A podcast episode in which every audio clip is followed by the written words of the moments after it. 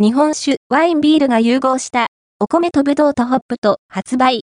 箱場、クラフト、セイク、ブルー ERY、発酵場、クラフト酒ブルワリーから、お米とぶどうとホップと、が、2022年4月14日、木より発売されています。お米とぶどうとホップとは、日本酒とワインとビールの要素を融合させたお酒です。